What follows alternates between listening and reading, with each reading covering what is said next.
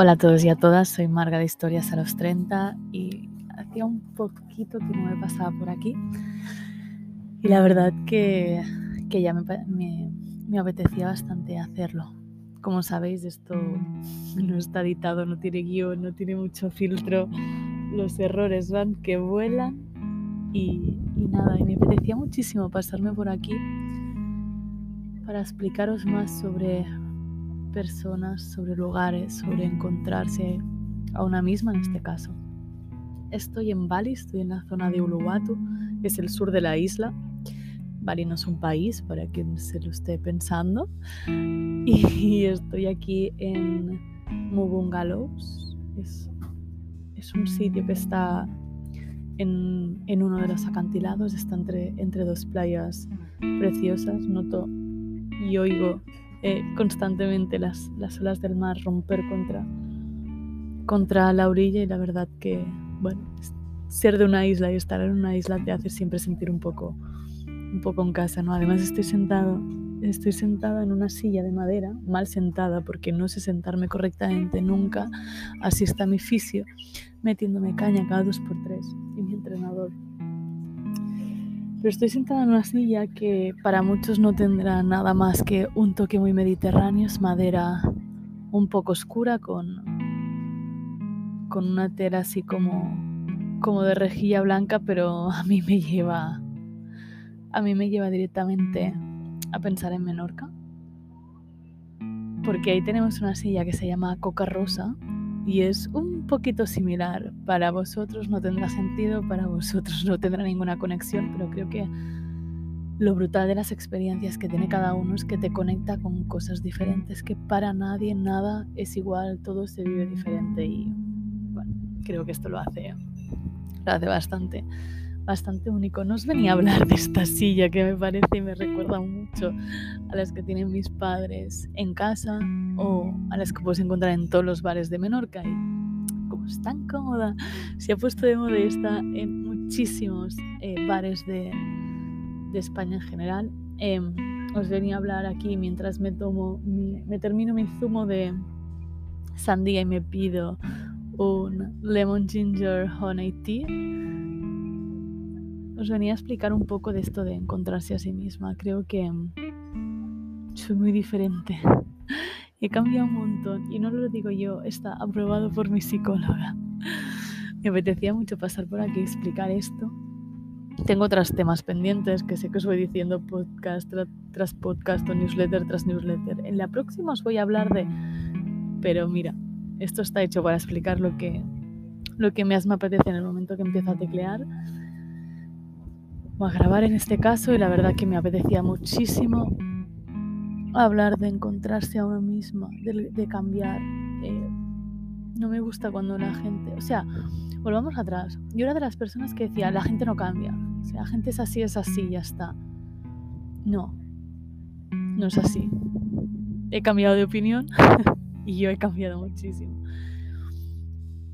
Creo que lo que nos pasa nos cambia caer en el determinismo de soy así porque me pasó eso y ya está y nunca voy a hacer nada por, por modificarlo no nos hace bien, es muy freudiano ese pensamiento, eh, pero las causas, obviamente, a ver, tienen consecuencias, ¿no? Las cosas que te pasan, pero como tú las, las vivas y las afrontes es lo que marca la diferencia entre un me hundo porque me ha pasado esto o hago algo para que esto no me hunda. A mí no me ha pasado nada que me tenga que hundir, la verdad.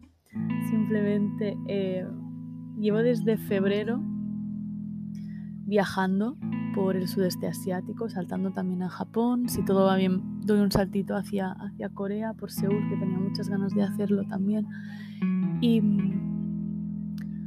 y estaba el otro día, el jueves de hecho, 11 de mayo, que quede escrito, grabado a fuego este día, hablando con mi psicóloga y explicándole cosas muy guays, como conversaciones que tuve con mi madre a través de, del podcast de, El miedo al rechazo, eh, que mi hermano me llamó el otro día sin ni siquiera acordar que nos llamábamos para explicarme cosas, cómo estaba, eh, conectar con gente random muy fácilmente conectar con gente no tan random que siempre he tenido en mi vida, pero que nos estamos redescubriendo de una manera muy diferente, que nuestra relación a partir de ya va a ser muy diferente.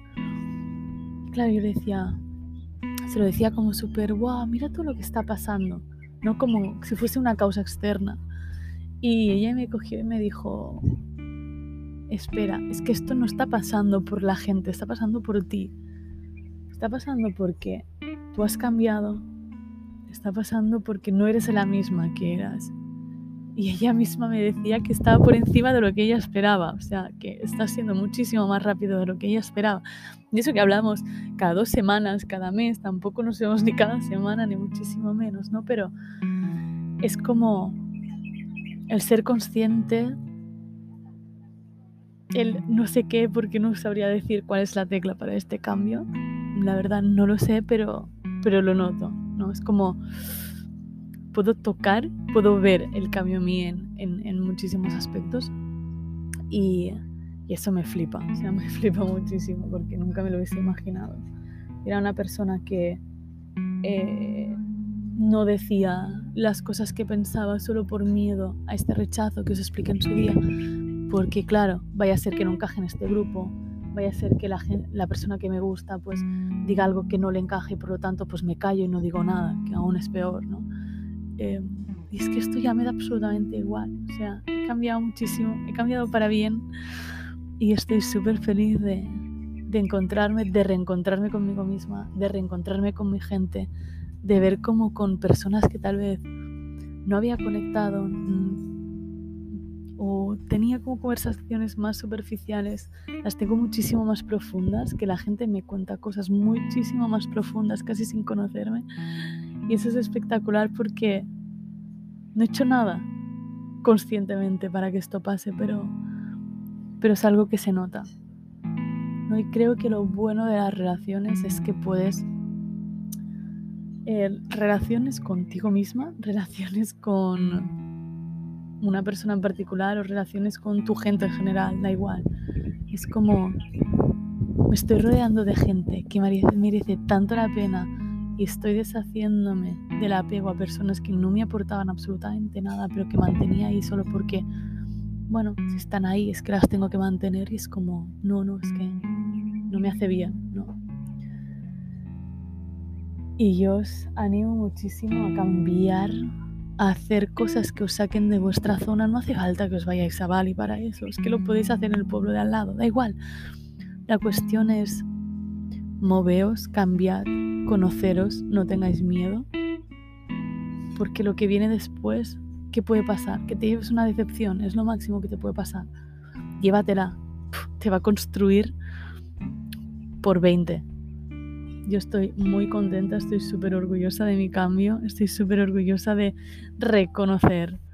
Eh, no de reconocer como si los viese por la calle, eso se me sigue, se sigue dando, se me fatal, porque, bueno, soy muy despistada, pero reconocer, como volver a conocer a mí misma, lo que me gusta, lo que no, eh, lo que quiero, lo que no quiero, creo que tengo más claro lo que no quiero que lo que quiero, aunque es una cosa es consecuencia de la otra, ¿no? O sea, una va detrás de la otra. Cuando sabes lo que no quieres, sabes lo que quieres. Pero a veces em, dibujar, escribir sobre un papel lo que quieres cuesta más, pero tener claro lo que no cuesta menos. Ay, por favor, que me ha venido a ver un perrito. Me pierden los perritos, perdón. Em, soy así en la vida. Eh, me voy de un tema a otro. Lo que os decía, ¿no? Al final es eso, es cambia, no tengas miedo al cambio. De hecho, el cambio es lo mejor que te puede pasar. Porque no te vas a estancar, no te vas a estancar en las personas. permite, ¿no? Como os decía antes de que el perrito me despistara.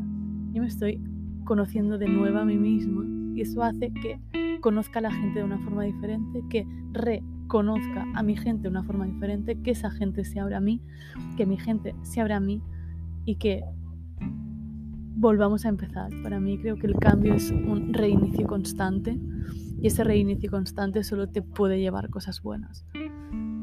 Así que voy a intentar que este capítulo de hoy sea, sea corto. Lo único que voy a determinar es Una cosa que sí que debemos cambiar y deberíamos cambiar todos en un poco en masa es cómo tratamos al planeta.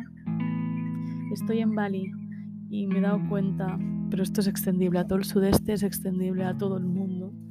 Eh, tratamos muy mal al planeta y, y, especialmente al mar. Yo me encanta el mar y me da mucha pena ver lo, destrozado que lo tenemos porque nos pensamos que es infinito, nos pensamos que es el pozo donde tirarlo absolutamente todo y lo llenamos de plásticos y, me rompe bastante, me pone bastante triste ver lo mal que somos capaces de, de tratar nuestro entorno. Lo destrozamos por tener un bar más cool, lo destrozamos por tener un hotel más instagrameable, lo destrozamos por el motivo que sea pero de lo que me doy cuenta es que en Europa nos quejamos muchísimo, que otros países vienen y, perjudican muchísimo, perjudican muchísimo nuestro entorno, suben los alquileres.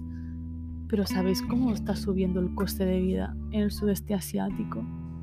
Porque todos venimos aquí, porque todo es muy barato para nuestros sueldos europeos o americanos o australianos sabéis lo que estamos complicando la vida a las personas locales? Lo que estamos destrozando su entorno solo por el turismo rápido, el, short term, ¿no? el, el, ahora, sin pensar el impacto que tiene a largo plazo. Esto es una reflexión que tenía el otro día con, con Víctor, eh, uno de los, de los compañeros que se sientan a mi mesa a hablar por la mañana y estamos ahí horas.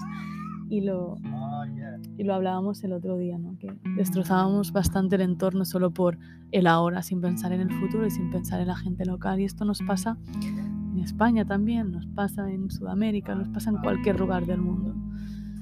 No cuidamos el entorno, no cuidamos el planeta, no cuidamos nada solo porque está viniendo mucha gente y hay que tener los recursos para mucha gente. Yo estoy orgullosa de ser de Menorca porque eso lo cuidamos muchísimo la verdad. Estoy orgullosa de mi pequeña islita en medio del Mediterráneo, que en agosto es imposible de pisar, pero estoy muy orgullosa de no haber caído en el turismo de masas. Eh, en cuanto a edificaciones, estoy orgullosa de que sigamos siendo, creo que llevamos 30 años siendo reserva de la biosfera. Estoy muy orgullosa de, de ser de una isla, aunque haya quien me diga que eso me hace más cerrada. Creo que mi cambio está demostrando que en realidad no, en realidad era yo no mi isla. Y me despido por hoy.